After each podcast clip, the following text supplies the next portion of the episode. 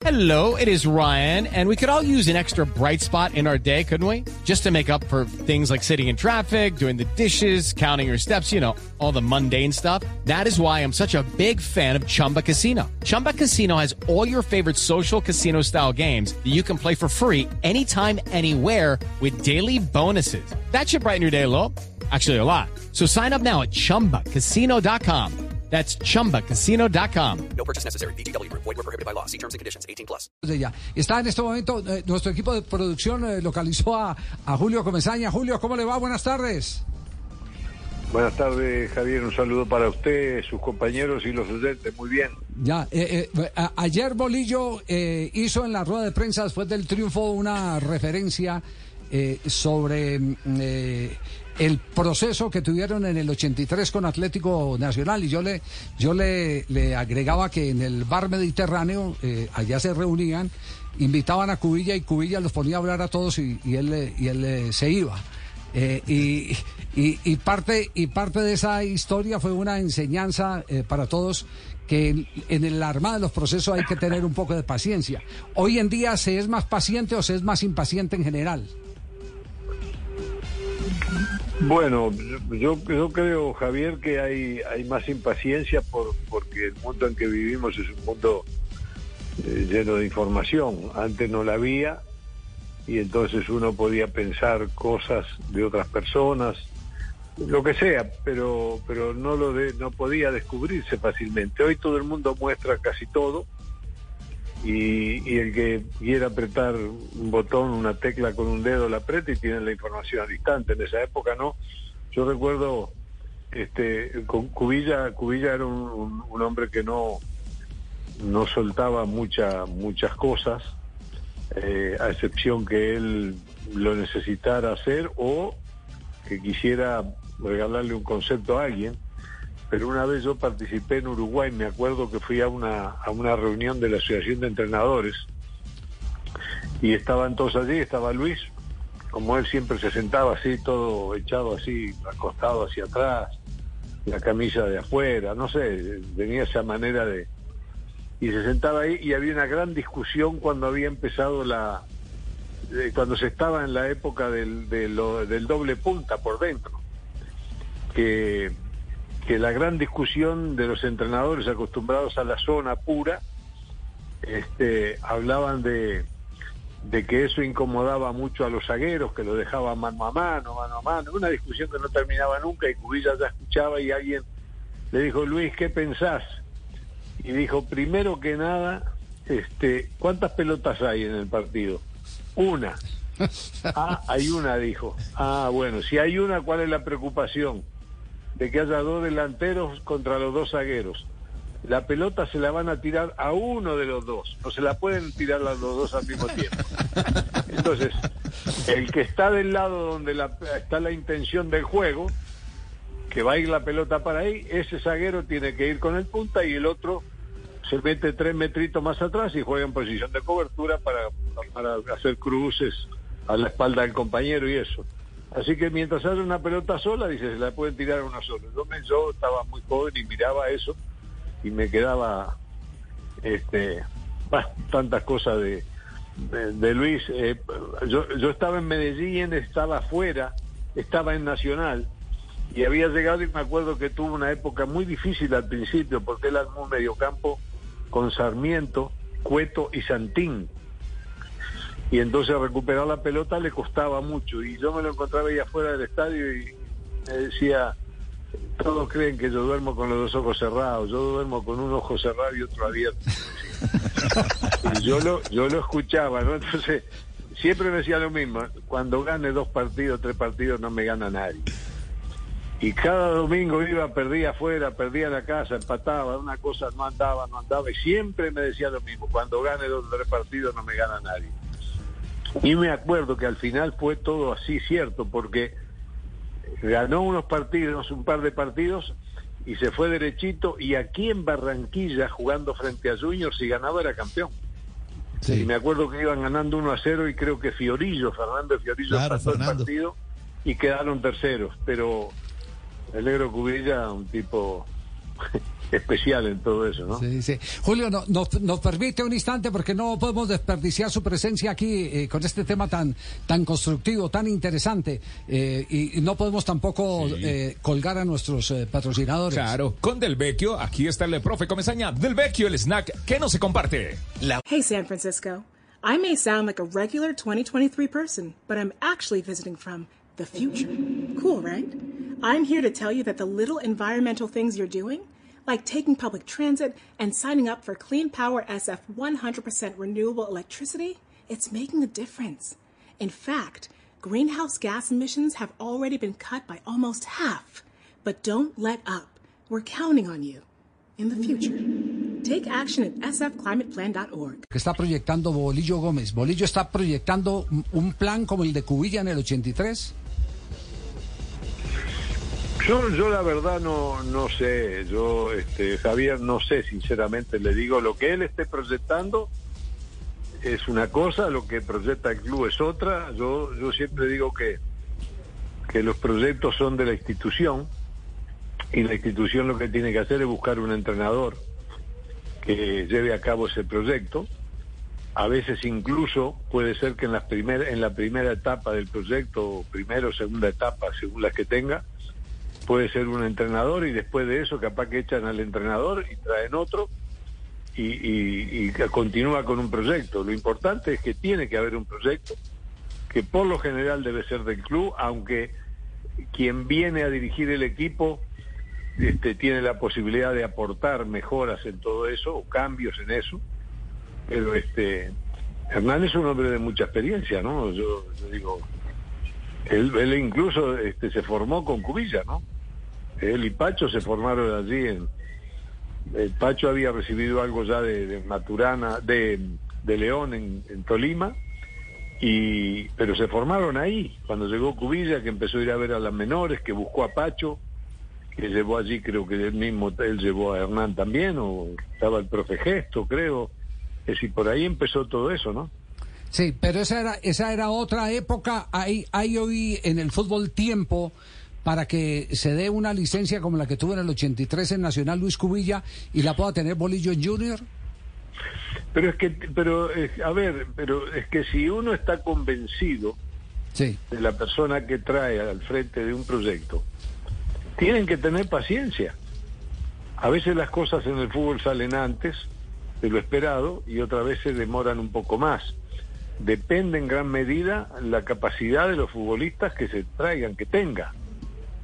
Hay jugadores que, que, con su sola presencia y con su juego facilitan todo.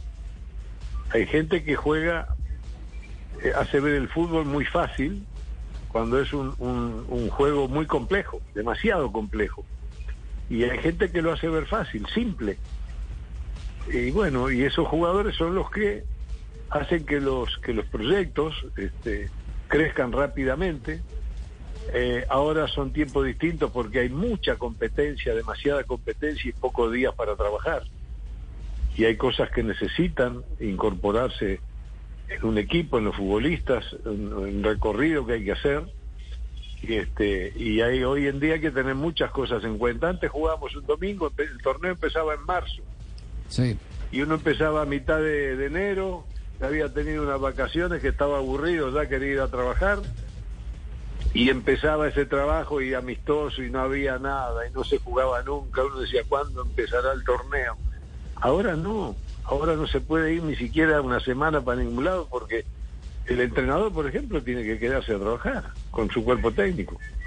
Podrá tener tres, cuatro días de descanso y hay que via- hay que viajar eh, mucho más hay torneos internacionales en todas partes es decir es una, una, una- algo que hay que, que hay que mirar muy bien no pero eh, un- una institución que no tenga un proyecto bueno regular malo lo que sea que no es una es una institución que no sabe para dónde va Ya. si no sabe para dónde va puede terminar en cualquier lado Claro. Esa, esa teoría de que en la repetición está el aprendizaje, entonces es difícil de aplicar más hoy que en aquella época.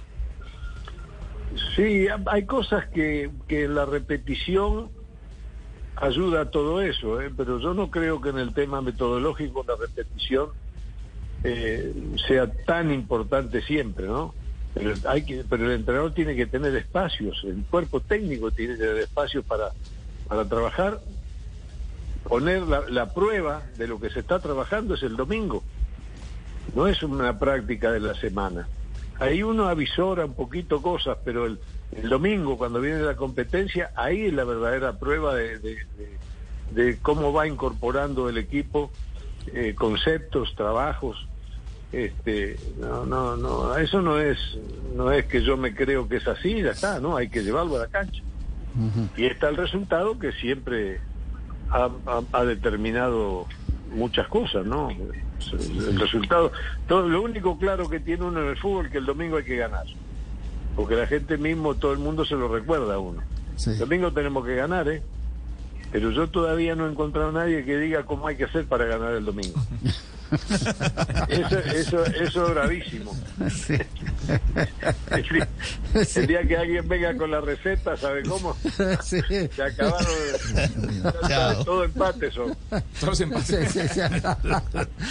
Eh, Fabio y, y Castel tienen un par de interrogantes para, para usted, Julio, eh, antes de cerrar esta entrevista y, y agradeciéndole mucho el que nos haya atendido a esta hora, porque no estaba planeado, simplemente nuestro equipo de producción llamó a Julio porque el tema resulta interesante y es un tema que se puede replicar en muchos proyectos del fútbol colombiano. A ver, Fabio. Sí, Ju- Julio, eh, eh, profe, usted eh, en las tantas venidas a Junior, yo, yo creo que la diferencia la marcó una sola, su primera llegada en 1991. Eh, cuando usted llega en 1991, yo creo que esa vez fue la única vez en donde el club, la familia Char le dijo, mire, nosotros queremos un proyecto así.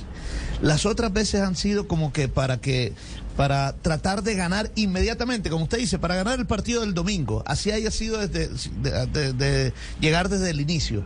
Pero pero podríamos entonces, yo sé que es muy difícil eso de recordar lo del 83, pero como esto sí lo vivió lo del 91, este proyecto de Bolillo Gómez se puede parecer en algo al del 91 que le están dando de pronto tiempo de trabajo. Mire, yo, a ver, eh, Fabio, yo, yo realmente las, las idas y venidas o llegadas y salidas de un entrenador, a veces se sabe alguna cosa, algún detallito y eso, pero realmente no, no se sabe cómo llega, por qué llega. Yo, yo llegué al, club en el 91 eh, a partir de, de una situación que, que, que salía, iban a salir del entrenador, no lo tenían definido, este, fueron a buscar jugadores al sur, eh, ya habían contratado prácticamente a Ferreira, ¿verdad? Y, y yo nada, yo había terminado mi trabajo con Danubio en el 90, que había, había estudiado 88, 89 este, en Montevideo el curso de entrenadores, 90 dirigía a, Danubio y, y nada más. Y después eh, se vinieron para aquí y a los 20 días salió Hugo Gallego, sacaron a Hugo Gallego.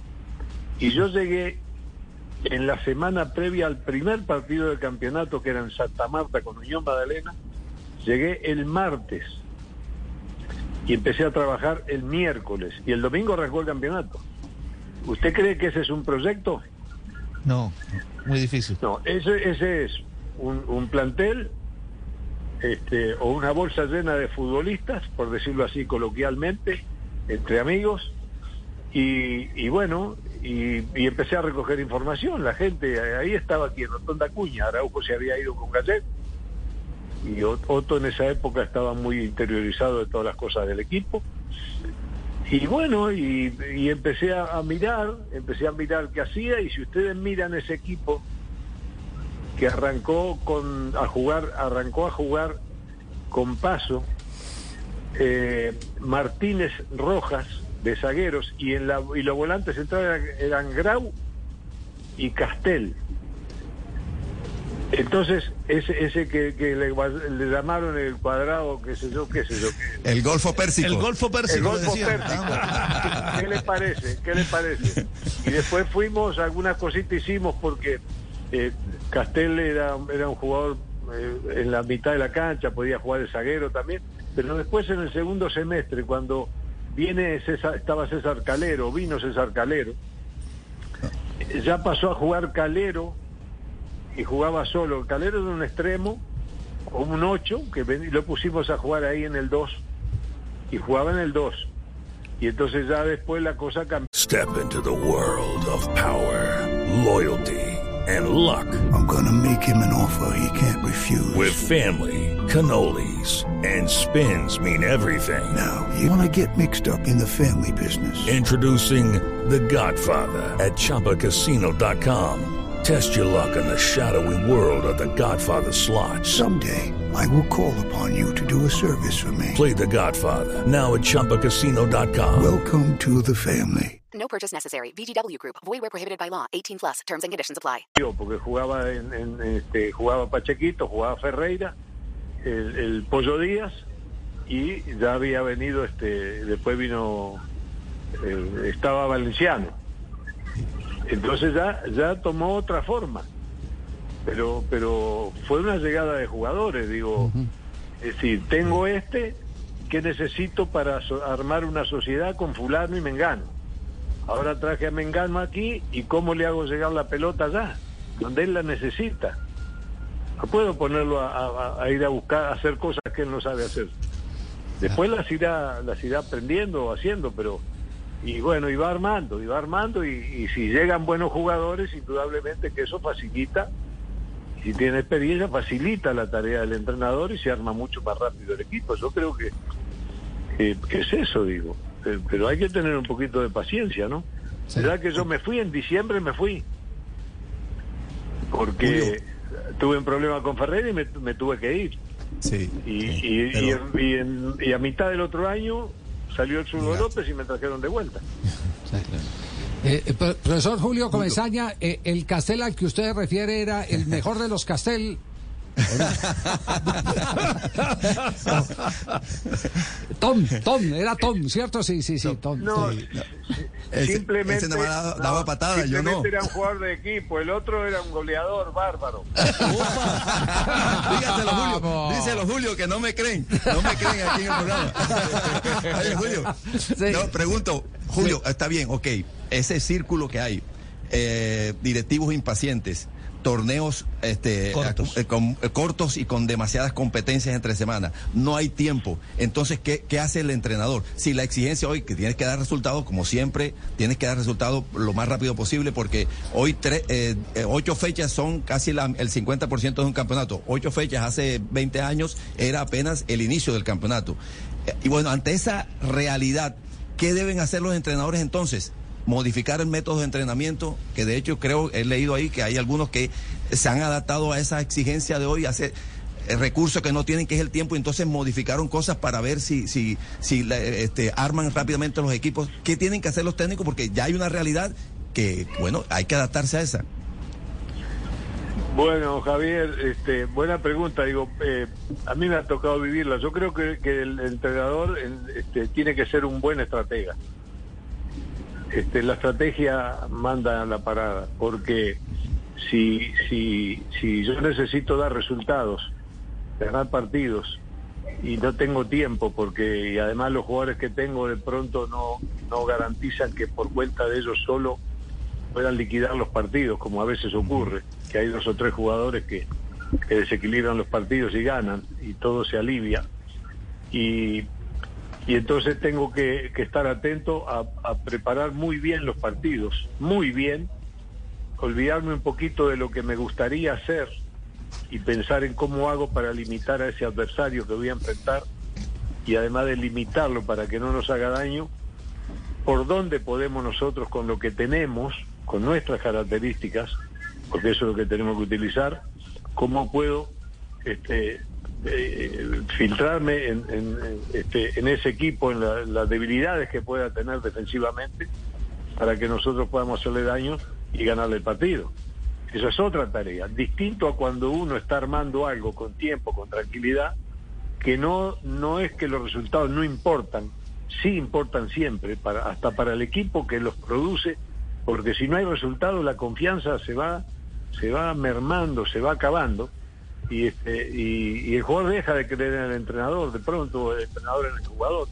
Entonces, ese es el camino. Ese para mí ese es el camino. Cuando, en, estas situaciones que se viven, a mí me ha tocado, pero oye, llegar en unas situaciones increíbles. Y bueno, la suerte me ha acompañado y la suerte de- de llegar y encontrarme con algunos jugadores que marcaban una gran diferencia, digamos, en el desequilibrio individual de ellos. Y entonces la, la habilidad de uno para armar sociedades que no se rechacen, sino que por afinidad, por, por el gusto de jugar de una determinada manera, llevarlos a, que, eh, a potenciar esa capacidad de esos y en función del equipo. Ese es el acierto que puede tener un entrenador en esa condición. Ahora, si hablamos de proyecto, bueno, ¿cuántas etapas tiene el proyecto? No, va a tener tres, cuatro etapas. Y vamos llevando las cosas. Yo no sé, Millonario me da la sensación que o, o tiene un proyecto armado o, o no sé, o van saliendo las cosas, pero yo creo que tienen algo. Me parece que tienen algo, porque yo nunca veo desespero, ni que salgan los dirigentes a hablar nada cuando ganan, cuando pierden, nada, nada, van, van jugando, van armando, ahora están, desarmaron, vendieron y vuelven y están armando otra vez. No sé, algo deben tener. Sí, es interesante esa reflexión. Bien interesante. Juanjo, para el cierre con eh, el profe Julio Belino Comesaña. Sí, señor. Eh, abrazo grande, Julio. Hemos hablado de eh, mm, dirigentes impacientes, entrenadores que ya no tienen los tiempos de antes para trabajar porque hoy se juega mucho más seguido entre torneo local, la Copa y los torneos internacionales. Usted dijo, antes te podías ir tres, cuatro días a descansar y después planificar el partido, hoy ya no. Le quiero preguntar... eh, ¿Cuál es la exigencia hoy para el futbolista? Porque eh, hoy, por ejemplo, vivimos una, una situación de, de acoso, de amenazas a los jugadores de- del Deportivo Cali, Pinto muy apesadumbrado por la situación, y siempre cuando las cosas no salen, lo más fácil para el hincha es decir, los jugadores están de joda. Eh, digo, yo, yo creo que, que hoy la exigencia para el futbolista en cuanto a alimentación, en cuanto a hábitos, es máxima, porque usted que ha vivido aquella época y la de ahora, en aquella época, no sé, la de Maradona, cuando se lo compara con Messi, yo digo, aquellos futbolistas en algunos casos se comían una tira de asado y después salían a jugar el partido, y jugaban bien, pero la exigencia física era otra y tenían otro calendario quizá un poco más flexible. Eh, digo, ¿se le puede pedir más al futbolista de hoy, usted que vivió aquella época y la época actual? Yo pienso que... eh, hola, ¿cómo estás? Yo, yo pienso que Abrazo, Julio. que siempre siempre ha habido jugadores o deportistas que, que tratan, por lo menos tratan, de, de buscar la manera de, de estar en su mejor condición, en su mejor forma, de entender que necesita descansar.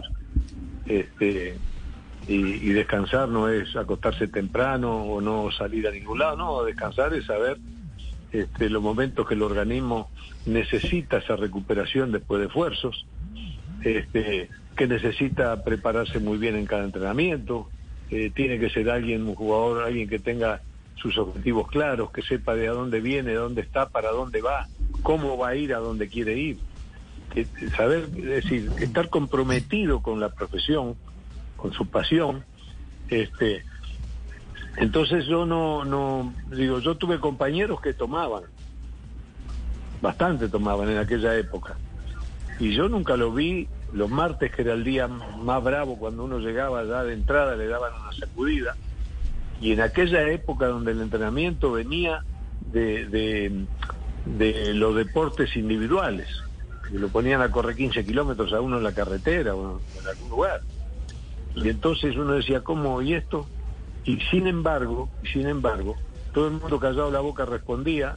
Hay mucha gente de esa época que está viva y que está bien, con salud, están fuertes.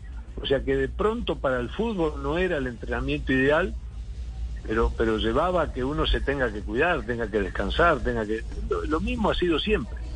Entonces, es, es encontrar un grupo de, de deportistas a quien uno pueda hacerle llegar el mensaje, no metido ahí a, a presión, sino con, con- con- convenciendo, con- convenciendo al, al- al hombre que está allí de que ese es un grupo que tiene que llegar a ser un equipo, que lo primero están eh, los objetivos del equipo y que el mismo equipo le va a dar al jugador la posibilidad de que cumpla sus, cumpla sus objetivos personales.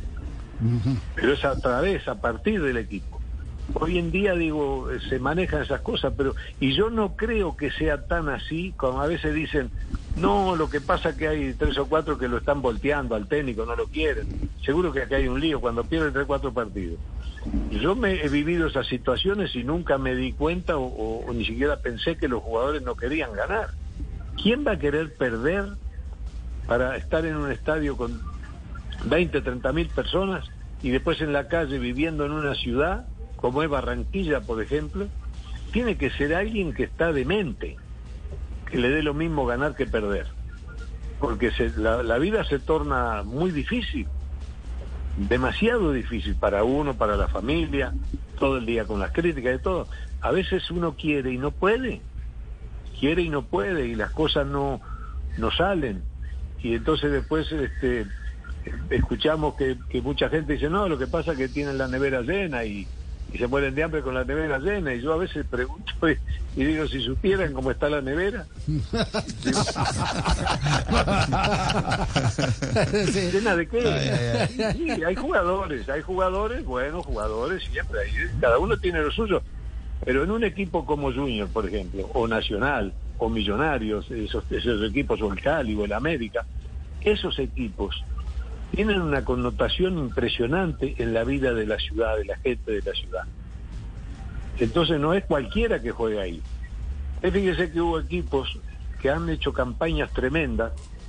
El año pasado, por ejemplo, Águilas hizo una campaña espectacular y todos lo dábamos como favorito. Terminó la primera vuelta de las finales y nueve puntos de nueve. Le quedaban seis, nueve puntos por jugar. Y, y todo el mundo sabía que Pereira iba a llegar a la final. Eh, Águilas. Y después no llegó. Perdió los tres partidos. Quiere decir que todo ese buen trabajo, todo eso que había ahí y ese rendimiento de jugadores que ahí aparecían en ese momento, ¿verdad? No los teníamos muy en la mira, no les dio para imponerse.